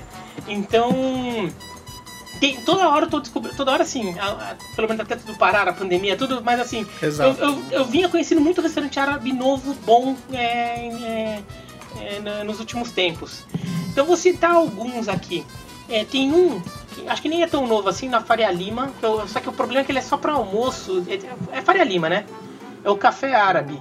Ele fica Sim. perto, a, a, uma quadra e meia do Shopping Guatemi, do outro lado da... É maravilhoso. É muito bom. Pode falar? Eu Fala. falar que a primeira agência que eu trabalhei aqui em São Paulo ficava em cima desse prédio, não desse que eles estão hoje, tá? Mas em 2006 eles ficavam mais próximos da Avenida Rebouças. Eles travam lá e eu almoçava quase todo dia naquele café árabe. É muito gostoso. E agora que eu voltei a trabalhar ali na região, na Rebouças com a Faria Lima, aí eu falei, quero voltar comendo café árabe. Aí eu vi que eles mudaram para mais perto do Guatemi. Mas lá também é um lugar onde você tem que chegar cedo, senão você vai ficar com fila de espera na hora do almoço. E a mocinha que agenda as mesas já me conhece, sabe que toda vez que eu vou para lá, eu levo mesa para cima de 10 pessoas, então ela não gosta muito de mim. lá vem o Jesus querendo mesa só de um lado. Então, mas, pra mas 13 lá, pessoas. Não, lá é muito bom. Até a coxinha deles é muito boa também. É maravilhoso. É maravilhoso. Então esse daí, só que o problema é que assim, ele é só almoço. É, no dia de semana ele fecha às 7 da noite. Então assim. É, ele abre às 9 da manhã para café é, da manhã. E, e, você pode tomar café da manhã lá. De... Ele fica até às 6. É, não, ele acho que fica até às 7 agora. Ele pega o pessoal saindo, saindo do trabalho Isso. e voltando para casa. Né? Então, e no fim de semana só abre de almoço de sábado, até almoço de sábado, Exato. não abre de domingo nem ao sábado à tarde. Então é um lugar um pouco complicado de ir em relação a horários. Mas é muito bom. Tem um outro que é o. Esse daí eu vou pegar uma, uma coisa bem pouco glamurosa, tá? Mas é um restaurante que eu conheci que eu gostava muito, é um quilo árabe, na Rua dos Pinheiros, chama Al, She Al Sheikh. Que fica. Uhum, esse eu já fui. É, então, eu, eu, e assim. Eu... Perto da estação ali. Né? Isso, da Fradique Coutinho. Isso, há, uma, maravilhoso. umas duas quadras. Isso eu ia citar aqui. Então, e o bom é que assim, os donos eram sírios. É, são sírios que eles vieram recentemente, assim, eles, entre eles eles conversam em árabe, inclusive. E o que eu acho legal é que é um restaurante. Não é, você tem muito restaurante aqui em São Paulo de quilo que tem um dia da semana que eles fazem umas coisas árabes ali. Não, eles são quilo Sim. árabe. E não é o mesmo menu todo dia. Tem algumas coisas que tem que ter todo dia, né? Tipo tabule, Sim. tem que ter a coalhada, o hummus tem que ter todo dia. Mas eles variam. Então você consegue ir lá mais de uma vez na mesma semana que vai ter coisa diferente, então você não vai ficar enjoando de comer comida árabe. Então eu conseguia Bom. comer lá duas, três vezes por semana. E assim, é, se você comparar com um restaurante árabe chique, não vai ser tão bom. Mas é um restaurante árabe por quilo, então assim, é uma comida do dia a dia que dá para comer de boa árabe. Muito eu gostava muito lá. os caras começaram a gostar de mim porque um dia a Síria estava jogando contra a Austrália nas eliminatórias da Copa do Mundo, bem na hora do almoço. E eu tava almoçando lá e eu tava com, com o celular ligado no aplicativo que acompanha o resultado do jogo. Que eu tava ansioso porque ia decidir que ia pra Copa, e seria a primeira Copa da Síria tudo. Eu tava lá vendo, eu tava comendo assim, de repente um deles passa e vi que tem a bandeirinha da Síria no meu celular. Ele me pergunta o que, que era, eu só expliquei para ele. Daí o cara, meu Deus, fala se aconteceu alguma coisa, assim. Daí ele ficava perguntando como é que tá o jogo. Todos os caras começaram a me conhecer. Daí quando chegou doce Aí, novo, já... ele falou, ô, oh, gente. Porque às vezes eu pedi o doce, eu gosto dos doces deles, dos doces deles, né? Porque eu não gosto muito daquele melzinho árabe. Eu acho sim, que deixa sim. muito doce. Então eu gosto de é. comer doce árabe sem o melzinho. Então eles já sabiam disso, então eles já não, botavam. E quando eles vieram doce novo, oh, tem um doce novo aqui que a gente trouxe, acho que você vai gostar, entendeu? Os caras falam com português meio assim, que estavam aprendendo ainda, uhum, né? Uhum. Sim, mas sim. Eu, era um lugar bom, assim. Eu queria ter levado já minha família, mas também, como é lugar de quilo, só funciona em horário de, de escritório, né? Nossa. Então. Sim. Tem um perto aqui da minha casa, na, aqui em Moema, que eu não sei o nome dele. É assim, é, tem, a, tem uma, uma, padaria árabe chamada Maxifur, Maxifor, não sei, é, que faz muito pão sírio, que eles vendem, fazem muito doce árabe, sei lá o que, que eles vendem, eles fornecem para restaurantes árabes, né? Sim. E acho que eles, eles têm um mercado e do lado desse mercado tem um restaurante deles, aqui na, em Moema, na, na Alameda dos Inhabiquaras. E daí tem um quilo ali é caro, é um quilo caro. Então você vai comer, vai ser preço de, de restaurante à la carte. Mas é muito bom. Eles têm. Até a, as pastinhas árabes tradicionais são a coalhada, o, o baba ganoush e o hummus. Eles têm um hummus vermelho, que é feito de lentilha vermelha, que é um negócio de louco, de louco. Mas é, mas é um pouco caro lá. Então, assim, é quilo, mas você vai pagar um preço de saída de restaurante mais ajeitado Sim. se você for lá. Quer dizer, Sim. o lugar tá funcionando ainda, né? Você, que, que, antes da pandemia tava assim, né? Uhum. E você, Tosco? Ah, eu, né, eu comecei como todo. Como toda pessoa que chega aqui em São Paulo, eu comecei com o Habibs. Depois eu evolui pro Jaber. Claro. Aí a esfirra de carne aberta do Jaber até hoje eu tenho uma grande muito memória boa. afetiva, gosto muito. Uh, mas eu conheci esse que o, que o Bira falou, eu não sei se ele se é o mesmo que eu tô pensando, mas fica na Rua dos Pinheiros. Tem um que é bem próximo da, da estação Fradique e tem um que é mais afastado que me parece esse, esse que tu tu tá mencionando, que é próximo à rua também Simão Álvares. É que como eu morei 10 anos é, lá... É, o que eu, eu falei é o da Simão Álvares. É, então é esse. Esse é o primeiro... Aí na segunda tem um que é de uma senhorinha árabe, que ela lê a borra do café para as pessoas, mas não é para qualquer um. Né? Para mim nunca leu, por exemplo. mas também, tipo, cara, ali é uma esfirra que eu assim, tipo, ali mudou todo o padrão de esfirra que eu conhecia. E aí, para finalizar, na Arthur de Azevedo, não sei se ainda tem, mas tem um casal lindo, maravilhoso, é a Hala, que é da Jordânia, e o Jorge, que é mexicano, então essa, essa fusão, né, esse casamento. É bom, é bom, já fui lá. Eu amo esse restaurante. Esse é meu árabe favorito, né? O El Árabe, que fica ali na Arthur de Azevedo. Cara, assim, quando eu dei uma dentada numa esfirra de carne e eu senti uma canela no nariz, assim, assim, gente, chegaram num padrão que eu, assim. Aí também, aquela evolução da esfirra chegou no último ponto. Então o El Árabe, para mim, é maravilhoso. O, o, a, o, cardápio deles, assim, é de escolher de olho fechado, fechar o olho e correr o dedo, onde parar tu pede, tá valendo. Não, esse El Árabe, o, o Jorge, né, que é o dono, ele é um, Isso. ele é um mexicano filho de sírios. Ele é um sírio mexicano. A, e a é. mulher é, é jordaniana. E daí eles se mudaram para o Brasil restaurante. Então é um restaurante árabe, mas com uns toques mexicanos. Então eles têm. É, é principalmente árabe, mas tem esfirra de guacamole uma vez por semana, tem uma coisa assim que eles fazem. Você pede um, um prato assim com carne, assim, carne com tempero assim. Car... ele, tem, ele tem uns temperos ali que, que ele faz alguma alguma mágica que. Deve fazer uma marinada. Não, não, não, não, não é árabe mexicana. mesmo, é árabe mesmo, mas é, é? delicioso. É? Ele tira uns sabores ali de uma combinação, aquela combinação de especiarias, que é uma coisa que árabes, sírios, turcos fazem tão bem, que é combinar especiarias para criar um novo sabor. Que esse al árabe é muito bom nisso mesmo. E o cara é sensacional, gente boa, não. torcedor fanático do América do México. Torcedor fanático é... do América. Ele ama futebol, torcedor do América do México. Não, é maravilhoso, assim. E a, a, filha, adorava Alice, minha filha, né? A Indira, uma galera muito querida. Mas, cara, é, é um restaurante, assim, que me fez ficar louco na esfirra de Zatar. Que é uma esfirra simplíssima, sabe? Tipo, Sim. é um pãozinho com aquele pó com gergelim. Mas, cara, era... Eu entrava lá, já pedi uma Zatar e o resto, Antes né? de começar. deixa- É. Antes de Não, começar, é, assim, me dá aquele frisbee ali, É isso, eu é vou isso. comer. Mas maravilhoso, pelo árabe. Eu gosto também, mas eu queria deixar dois que são duas menções honrosas aqui na parte árabe, que é Pra mim sempre foi uma coisa muito bacana, que é o Brasserie Vitória, que fica na Juscelino Kubitschek. Ele é o restaurante árabe chique, mas ele tem a opção de rodízio, então você pode comer até morrer lá dentro, o que é maravilhoso. Tem muita coisa gostosa, você consegue passar por todo o universo árabe, comendo de tudo um pouquinho. E é muito, muito, muito saboroso. Tá no Bibi Gourmand do Michelin aqui no Brasil e um cara que é um ser iluminado, que é o restaurante que fica no Jardim Tabuão, lá no confins do Morumbi, que chama San Marie Gastronomia, que é o Mercê Fofolândia. Ele talvez seja o restaurante mais fofo que existe. E ele é fofo porque ele vai vendo o cardápio e ele vai inserindo recados fofos dentro do cardápio.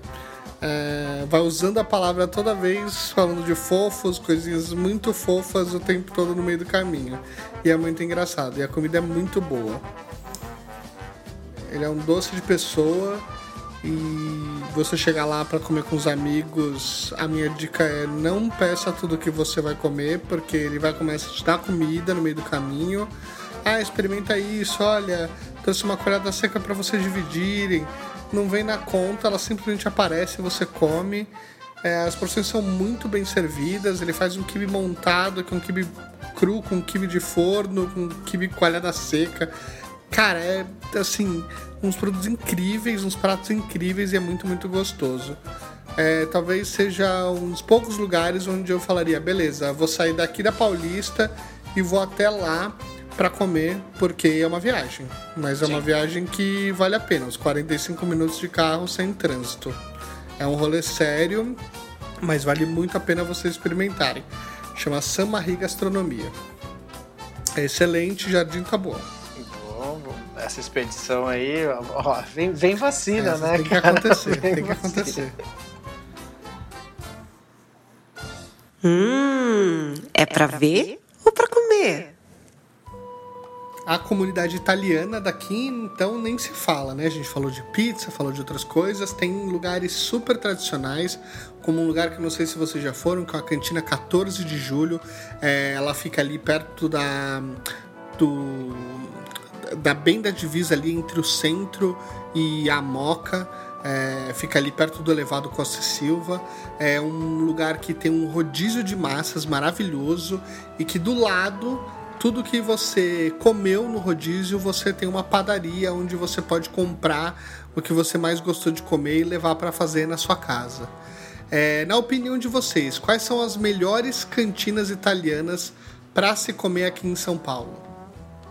Eu vou muito pouco, sabe? Acho que eu. eu... Que eu fui, é quando eu fui né, na, na Feira do Bexiga, que assim, um beijo para São Paulo, né? É um dos grandes presentes, é a Feira do Bexiga. Sim, super. Morava aí aos domingos. E ali tinha uma cantina que era Ruperto, que assim, a hora que chegou o pão e a sardela, eu esqueci o resto, assim, tá? Tipo, não, beleza, vou comer uma massinha aqui só para cumprir o protocolo, mas eu poderia viver tranquilamente de pão e sardela. Maravilhoso. E o... aí tinha o Nelos, perto da, da- de onde eu morava, na rua que eu morava, e eu ficava muito feliz, porque depois eu me dei por conta, né, porque tinha muitos, muitas fotos, eu sou um cara que adoro ver as fotos de restaurante, principalmente cantina italiana, que o cara põe com tudo, Sim. todo mundo que passou por ali e tal. E ele era o cara que falava bonita camisa, Fernandinho. Era o dono do restaurante. E aí aquilo para mim era muito mágico, porque assim, não, é o cara da TV, é o cara que falava aquela propaganda icônica que passava antes dos Trapalhões, né? Então que pra, eu, guri lá em, em Santa Maria, quando vim pra cá, morava na rua do cara. Ele foi, parece que o diretor do filme Cassiopeia, que eu achei horrível na época, mas, né, um, para mim era essa figura. Um pouquinho abaixo tinha outra cantina que fazia uma concorrência e tinha um pão maravilhoso.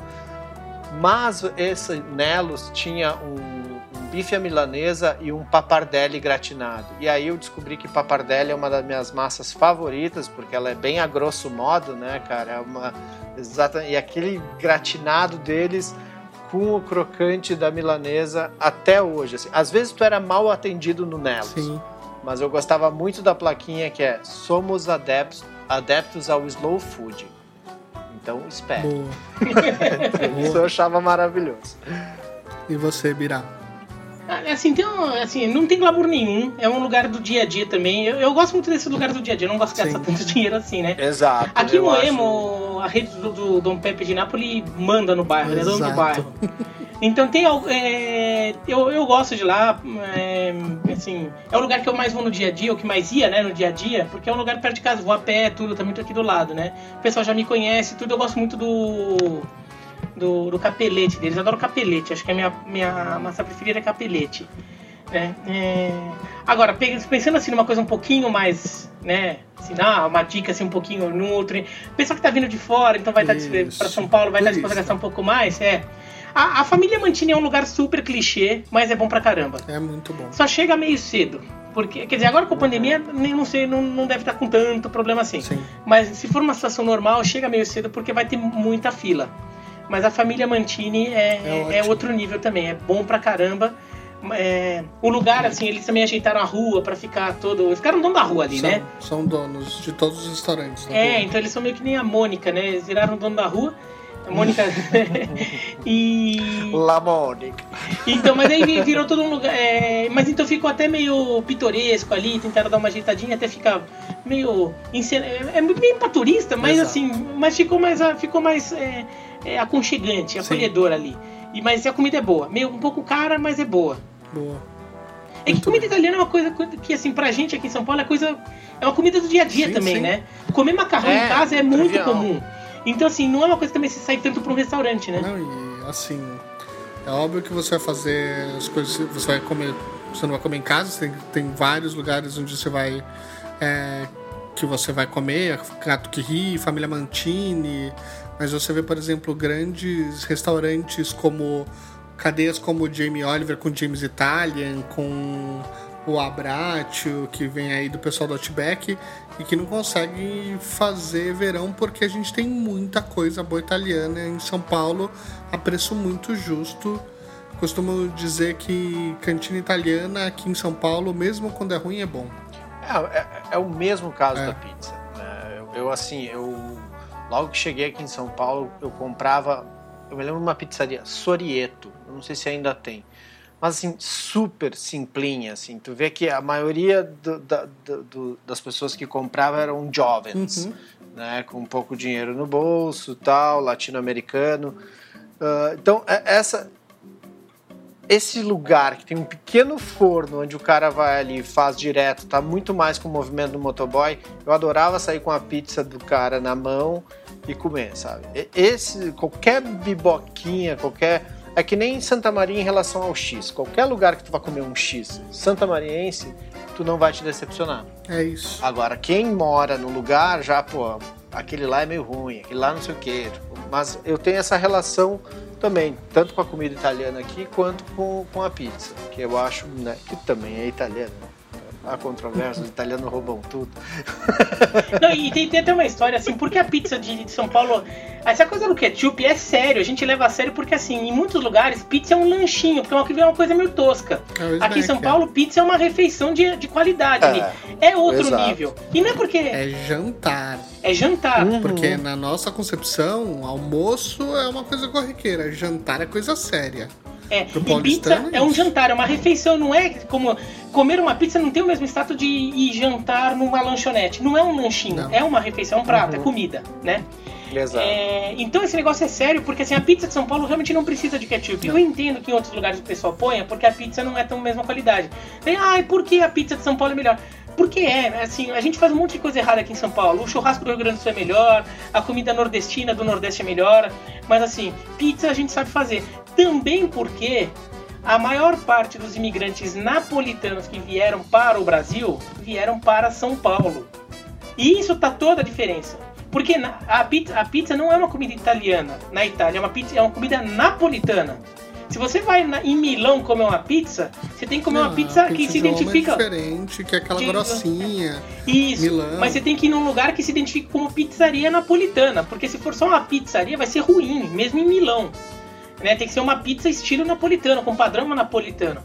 É, muito, por exemplo, dos italianos que foram pro sul são italianos do Vêneto, que é mais no norte, uma região mais produtora de vinho, por exemplo. Então, assim, por isso que aqui em São Paulo a, a pizza acabou virando uma coisa tão forte, porque é uma, Isso. uma comida que os caras comiam lá e trouxeram pra cá.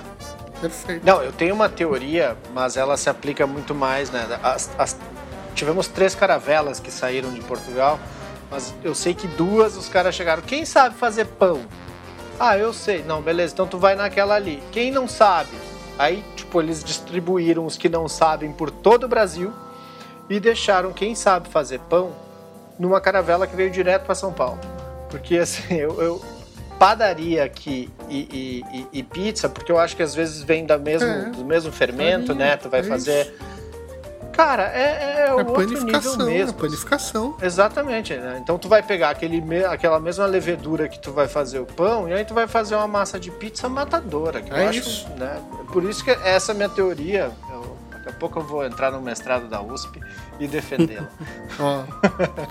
Agora eu não posso falar, a gente está encaminhando para o nosso fim nosso papo, mas eu não posso deixar de falar do Mercadão.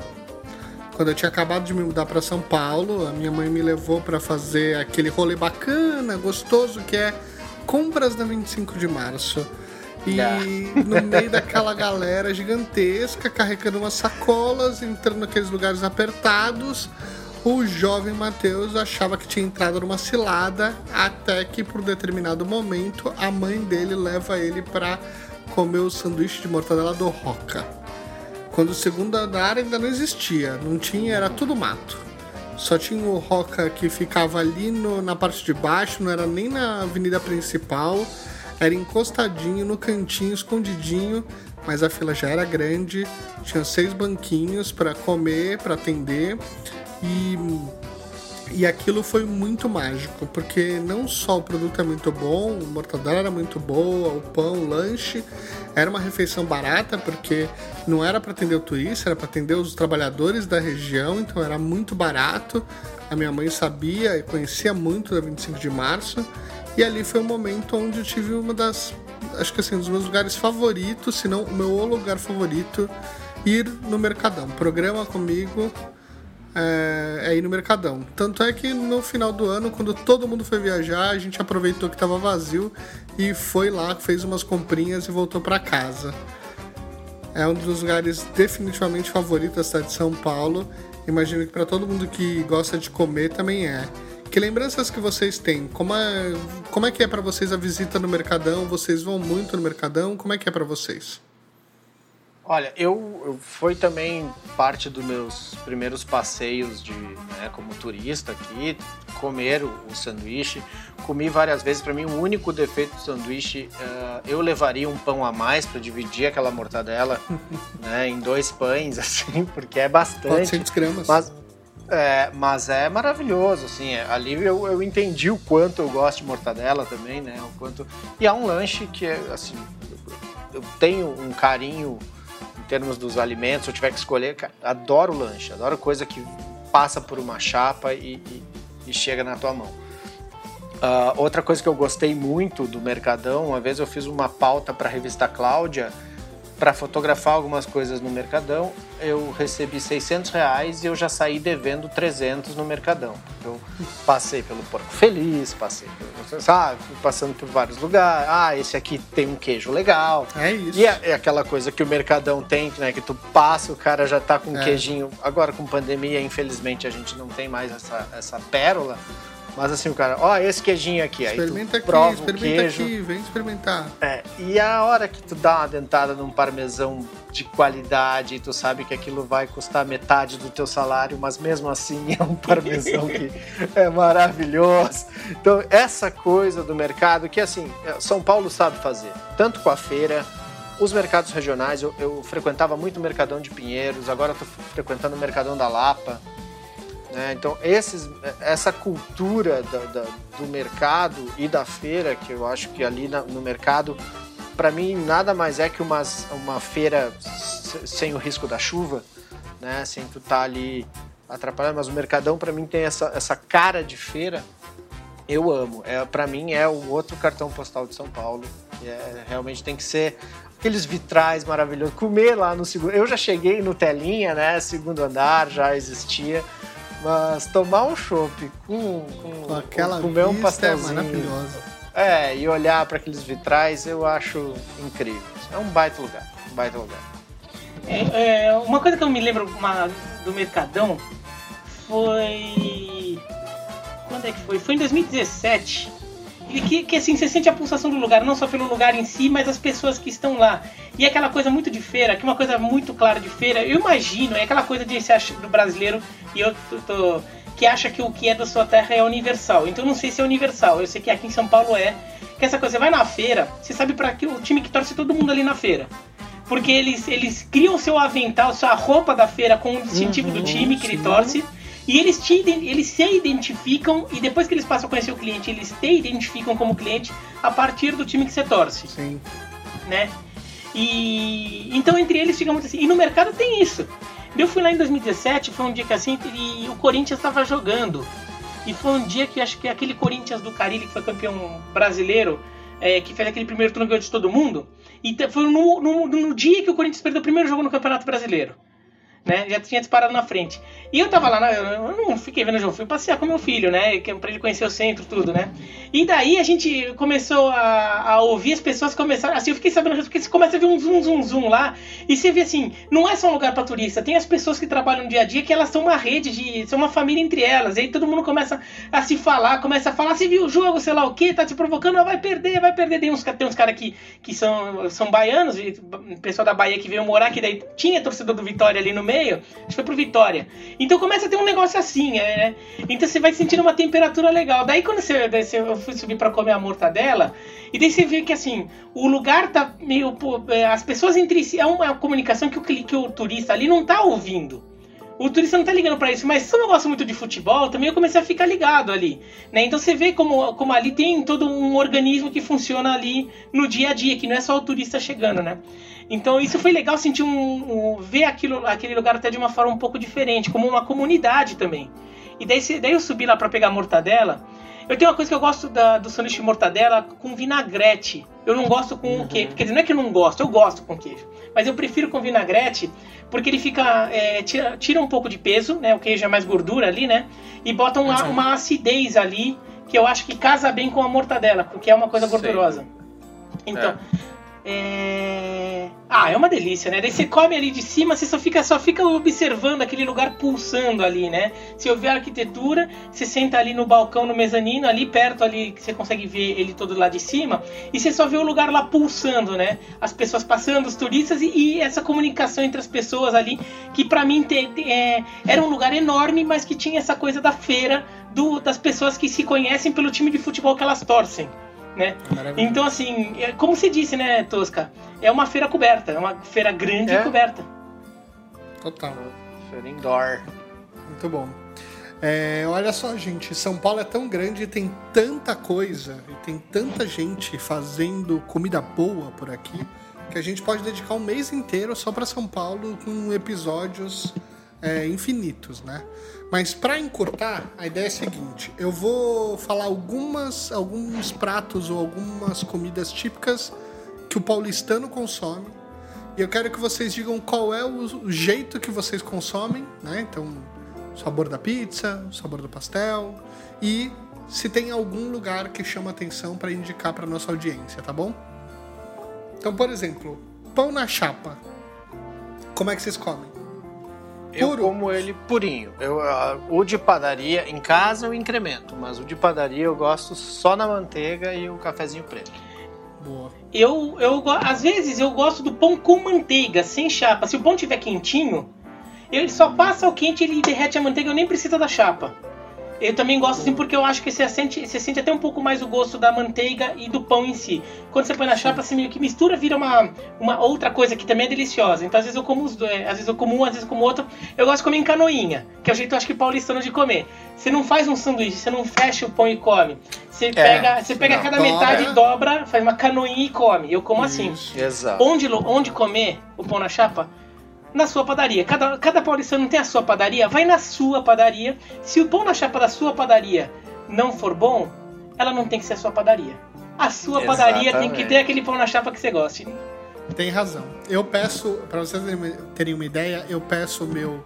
Eu peço sempre assim, eu quero um pão na chapa com bastante manteiga e bem tostadinho. Porque eu gosto dele todo caramelizado ali, bem Sim. douradinho, sabe? Bem gostoso. De vez em quando eu peço o requeijão na entrada pra deixar aquela crostinha assim, e aí quando você morder, dá aquela sensação. O Bela Paulista tem patrocínio da Catupiry, então o requeijão de lá é Catupiry, então ele vira meio que um pão quase que recheado de catupiry. Quase um queijo quando- quente, né? Porque É, não é nem um queijo é mais porque- pastoso. Porque, É, né, mas e é, dá é delicioso. Coxinha. Esse é o momento, Bira, pra você fazer sua declaração. Declaração polêmica, bombástica. Eu não como coxinha. O meu problema, Eita. o meu problema com a coxinha é assim, eu não gosto de frango. Então assim, eu não tenho nada contra a coxinha em si. Coxinha de outros sabores eu vou comer, eu como também. Mas como a coxinha, eu sei que a coxinha clássica, a coxinha que se chama só coxinha, é a de frango. Coxinha de outras coisas são coxinhas de X. Coxinha de carne moída, coxinha de calabresa. Coxinha, coxinha é só de frango, né? É, agora, considerando coxinhas de outros lugares e considerando o que as pessoas chamam de ser minha mulher, mulher e meu filho amam coxinha, por exemplo. Tem, tem a do Veloso, tem a do Frangó, que são muito boas. O, o, é, o café árabe que eu falei, que é um lugar árabe, mas a É coxinha ótimo. de lá é muito boa, entendeu? Então, então vale. É, E assim, é, também veja se a sua padaria do seu bairro, a sua padaria de a sua, aquela que você chama de minha padaria, tem uma coxinha boa também, né? Porque toda padaria tem coxinha, então assim, se você tá fazendo lá, você tá escolhendo a sua padaria entre as 3, 4 opções do seu bairro. Tem um pão na chapa bom, tem uma coxinha boa, tá ficando forte candidata. Né? Ela não vai ser necessariamente a melhor coxinha, mas vai ser a coxinha do seu dia a dia. Aquela que você vai comer toda semana, que você vai comprar um pouco. Eu que essa coxinha eu vou comprar uma coxinha também. Ela você vai comer mais ela até, porque fica indo no Veloso, fica indo no Frangó, é meio longe, você só vai fazer isso às vezes. Muito bom. É. Eu, eu, eu amo coxinha, né? Minha filha também gosta muito. Eu acredito. Foi legal o Bira falar dos árabes aí, porque pra mim a coxinha é a forma que o brasileiro encontrou de fazer um quibe. Né? E, e- e- aí, tu- e- tu- ah, vamos tirar o trigo, botar batata e tirar a carne e botar frango. Mas eu, eu, eu gosto muito, é um salgado que eu acho muito muito bem quisto, assim. Gosto muito de também em vários lugares assim, ah, qualquer padoca provar uma coxinha, qualquer botequinho de esquina que tem uma coxinha que a cara tá boa, eu vou encarar. A coxa creme pra mim foi uma descoberta paulistana que eu fiquei assim, meu Deus. Eu fui atrás de uma coisa, achei outra e achei maravilhoso. Adorei coxa creme também. E é isso, acho que coxinha Qualquer lugar Eu- te agradece. qualquer. Eu vou, eu vou dar uma de grife aqui, mas é que eu, eu acho ela muito boa mesmo. Assim. A minha filha gosta de catupiry, eu gosto só frango. Mas é a da Offner, eu acho muito gostoso. Dolphin é muito boa, eu ia indicar aqui também. É, o bom é que agora você pode levar para sua casa, eles têm lá congelados para você fazer na sua casa. É muito bom.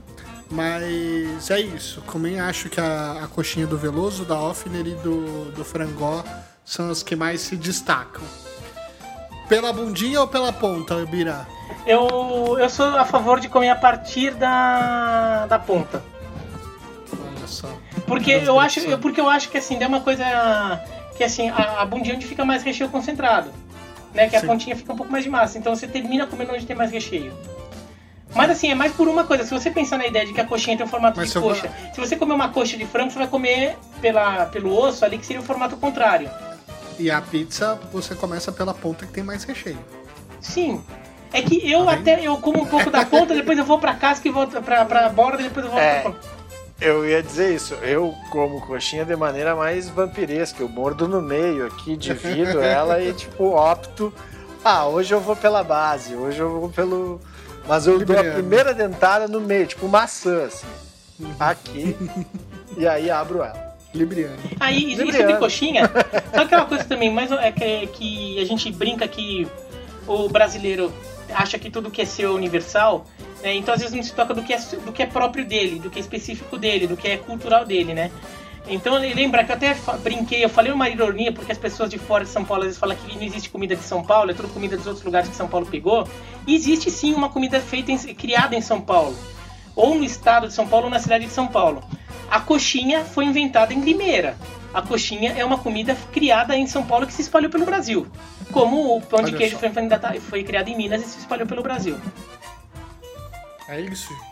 Ai, Muito bom. informação. É, eu só quero, eu quero trazer aqui a, a coxinha de pastrame do forno, como também um, um bibi gourmand das coxinhas de São Paulo, porque não é, não é original, não é receita original, mas é uma delícia.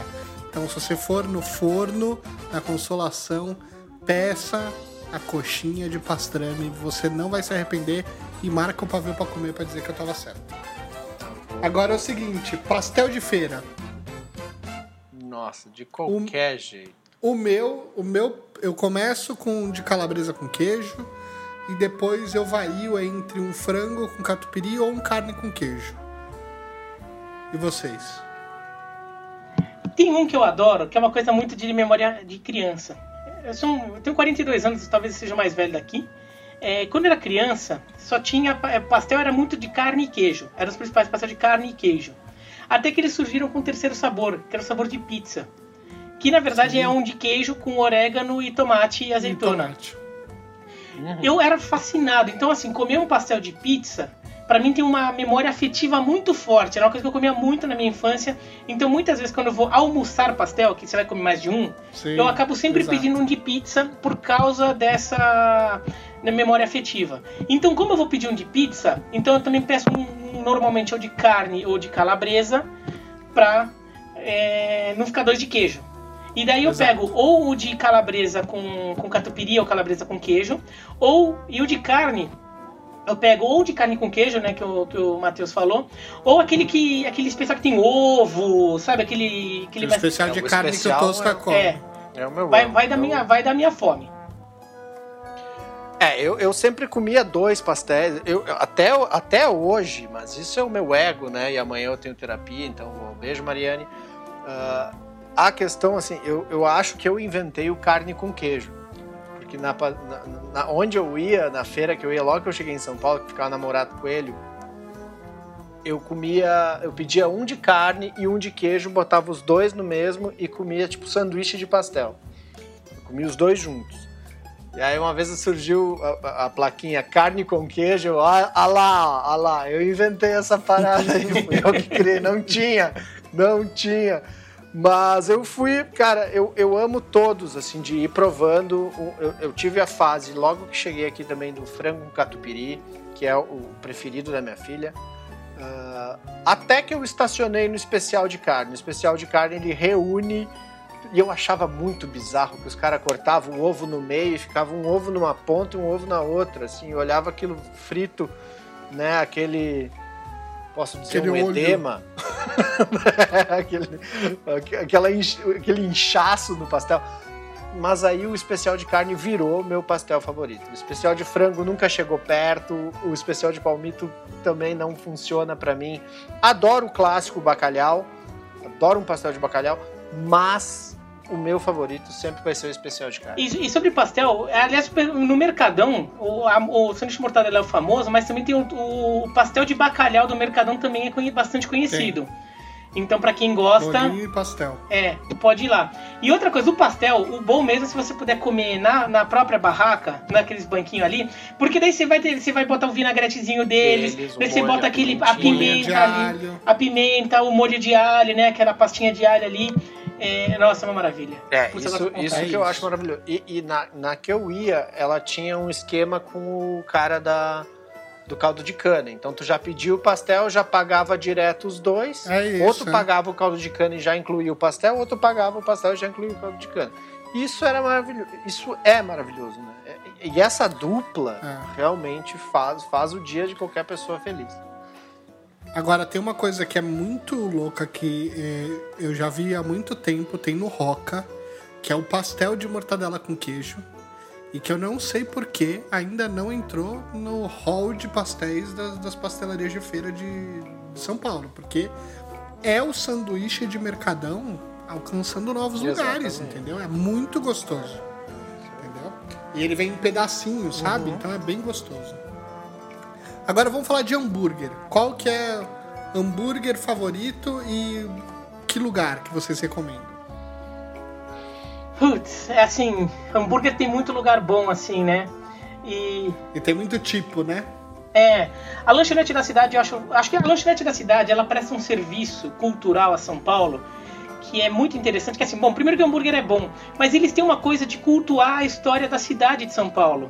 Então eles, por exemplo, até chegaram a lançar uma linha de, de, de sanduíches, assim, que eram tradicionais de São Paulo, que às vezes a gente mesmo aqui não tem noção. Eles lançaram, por exemplo, o cachorro quente das lojas da- da- das, americanas. Que assim, só pra quem mora em São Paulo há 30, 40 anos vai saber que as lojas americanas elas tinham uma lanchonete e que vendia um cachorro quente específico com um tipo de molho de tomate com pimentão e, e cebola muito específico delas. Eles relançaram isso. Quando eu vi isso aqui, eu liguei pra minha mãe. falei, Mãe, a lanchonete da cidade aqui do lado de casa lançou o cachorro quente das americanas. Ah, que legal. Daí minha mãe falou, nossa, que, que assim, né? Porque é uma coisa que te leva à, sua infância demais. Então, eles resgatam lanches é, tradicionais de vários pontos da cidade, então isso é muito legal. Então eles viram um de referência. bombom, o bombom, que é o clássico, né? Carro-chefe de clássico deles, que é o sanduíche, o hambúrguer com molhinho de tomate, é uma homenagem ao hambúrguer de seu Osvaldo, que fica no Ipiranga, que é o, Ah, que é- o o hambúrguer com queijo e o molhinho de tomate. E, e eles, inclusive, eles, até Eles falam, falam olha, falam. no cardápio deles eles indicam os lugares originais de onde, de onde eles se inspiraram. Então eu acho isso muito legal, então eu acho que é um lugar bom de referência para isso, para você conhecer.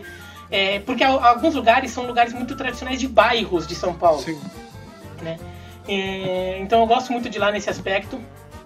É, tem uma outra lanchonete que eu, que eu gosto, mas aí também é um pouco assim. O, o cara até- virou meu amigo, assim, é perto da minha casa. Mas é, é bom o sanduíche de lá, que é o The Pitchers. Que, é, que, a gente, que a gente indicou, Sim, a gente o, o Mancha isso. indicou, o Mancha indicou no lugar de estádio, Isso, que é uma isso. lanchonete temática de beisebol, que o dono é, ele, ele é chefe, ele inclusive trabalhou na cozinha do Alex Atala, mas depois ele queria se realizar o sonho dele de lan- lançar uma lanchonete temática de beisebol.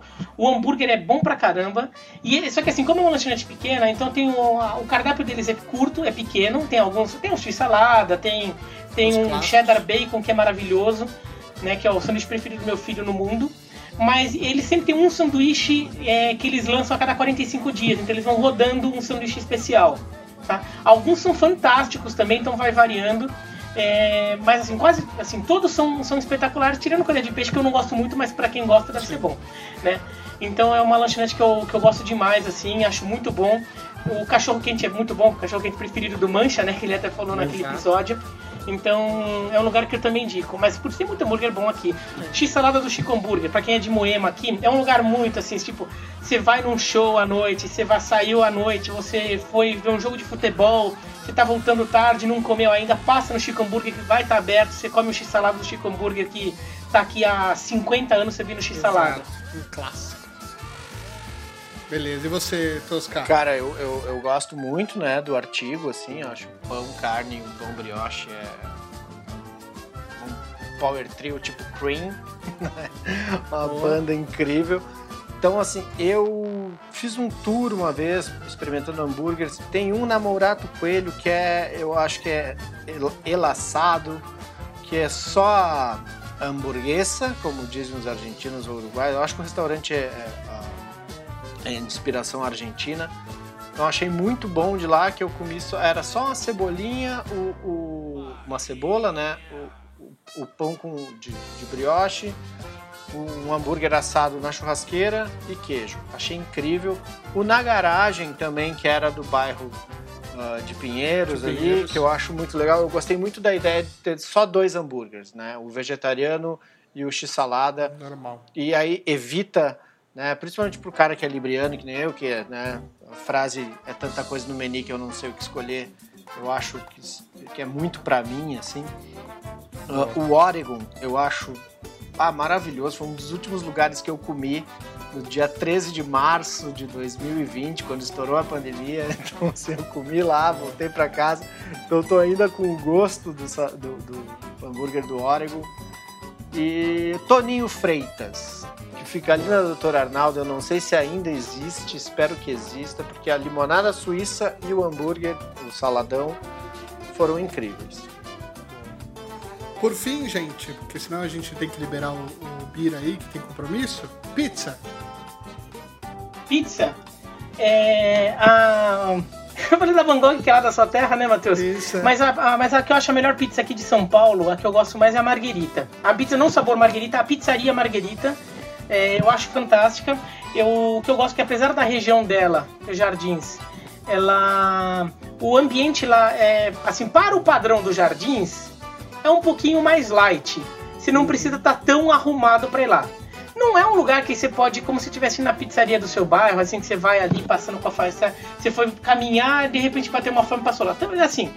Mas você não precisa ir super ah, ajeitado assim, então não chega a ser um programa que dá tanto trabalho. É, é um preço um pouco mais caro, mas acho que tem lugar mais caro que esse. É, só que ele é muito cheio, tá? Então você tem que. É, que, assim, agora com a pandemia eu não sei como é que tá, mas quando não tinha pandemia era um lugar muito cheio, era bom chegar cedo ou ir em dias e horários alternativos, né? Mas a Marguerita eu acho a, a- melhor, assim, eu acho muito boa. É, eu gosto da Esperança, a Esper- é, a- tanto tem a Esperança e tem a Esperança. As duas são muito boas. A Esperança é a que tem no Bexiga e tem em Moema. A Esperança tem no Brooklyn, na perto do Shopping Morumbi. Também é boa. É, eu gosto das duas. E eu gosto da é, uma que assim é um lugar é, assim meio parece uma pizzaria antiga assim. Eu acho muito bom assim. e é um lugar que também tem um pouco de recordação, de memória afetiva assim de eu ir é, com fazer happy hour do- com, com, os, com os amigos do trabalho depois de algumas coberturas legais assim que a gente fazia, que é a Urca que fica na Brigadeiro Luiz Antônio com a Alameda Santos, perto da Paulista. A pizzaria é muito boa. Também é um lugar antigo que parece uma Clássico. pizzaria de bairro, é, e que é muito boa. É, mas assim, é, se você pedir a calabresa, faça questão de falar que você quer com cebola, porque tem a versão da, tem as duas versões ali. Não, é é calabresa é com cebola.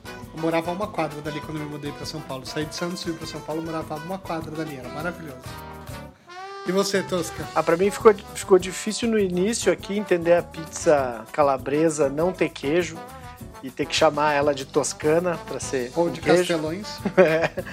Mas depois desse aprendizado, tudo ficou mais fácil. Eu gosto, atualmente eu tô comendo uma chamada Delapanto, que a borda é de gergelim.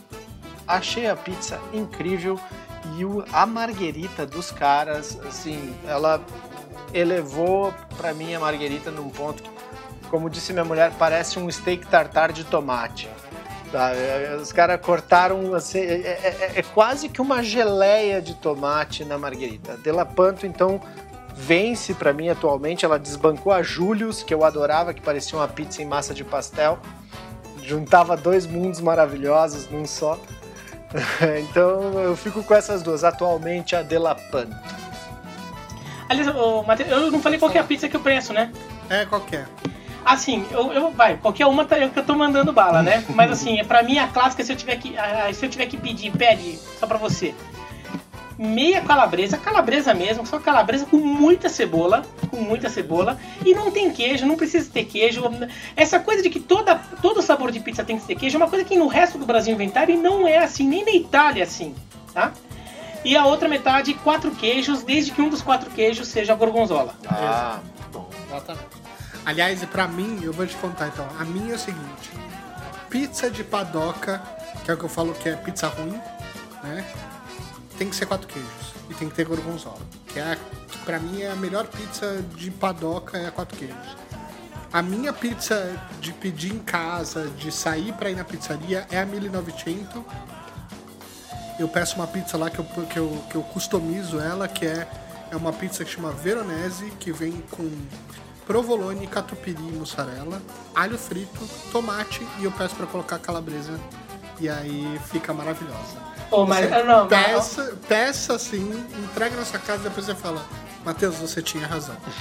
Não, mas é assim, mas é, o que você propôs aí é uma baita, uma covardia, né? É Olha que você tá maravilhoso, é o melhor dos mundos, cara. Como, né? Mas, mas se eu posso pedir, por que não? Entendeu? E aí eu faço questão de ligar, porque o aplicativo não, perde, não, não permite esse tipo de, de customização. Sim. Então eu vou lá e faço esse, esse caminho que é maravilhoso. Anotou tudo isso aí, cara ouvinte? Então, se você é de São Paulo, não esquece de marcar o Pavio para Comer podcast quando você for provar um desses lugares.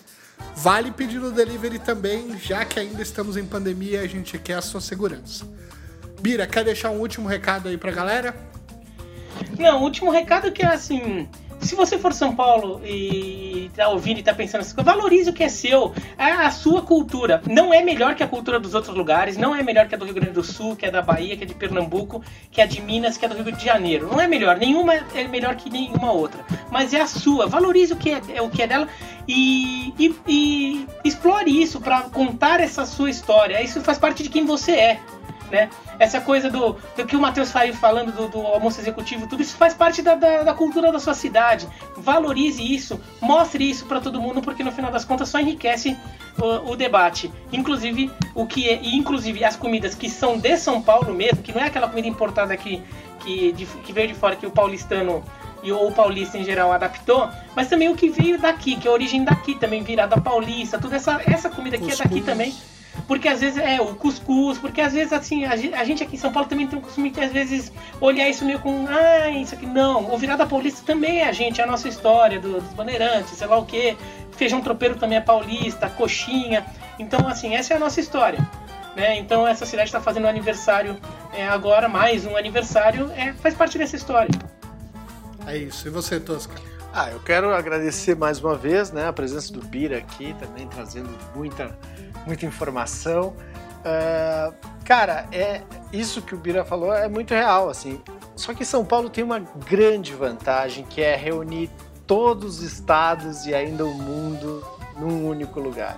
Então essa grande vantagem de São Paulo, que eu acho que assim, realmente ela é uma capital gastronômica porque ela abraça todas as comidas.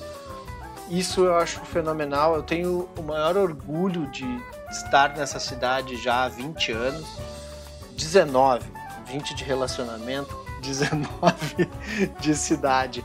Mas, assim, é porque é um lugar muito plural, muito, né, assim, comecei entendi comida colombiana aqui, a, a, a, o meu primeiro contato com a muqueca capixaba foi aqui, né, consegui diferenciar a muqueca capixaba da baiana, porque de São Paulo tu pode ir nesses lugares, então realmente São Paulo merece um abraço e mais um feliz aniversário. Muito bem. É isso, São Paulo é essa cidade que tem de tudo e é de todos, né? Eu espero que assim que vier a vacina, a gente possa se encontrar para comer em um desses lugares incríveis que a cidade tem para oferecer. Se você puder, continue apoiando esses estabelecimentos que estão tendo dificuldade de passar por esse momento tão difícil. Então, peça a comida deles sempre que vocês puderem, é, ajudem, eles estão fazendo delivery, então tenha possibilidade, faça isso. Muito obrigado pelos convidados de hoje. Se você quiser dar suas dicas, vai lá no arroba Pavel para comer podcast e me dá o seu ranking de restaurantes favoritos. Esse episódio vai ficando por aqui. Até a próxima. Tchau. Nós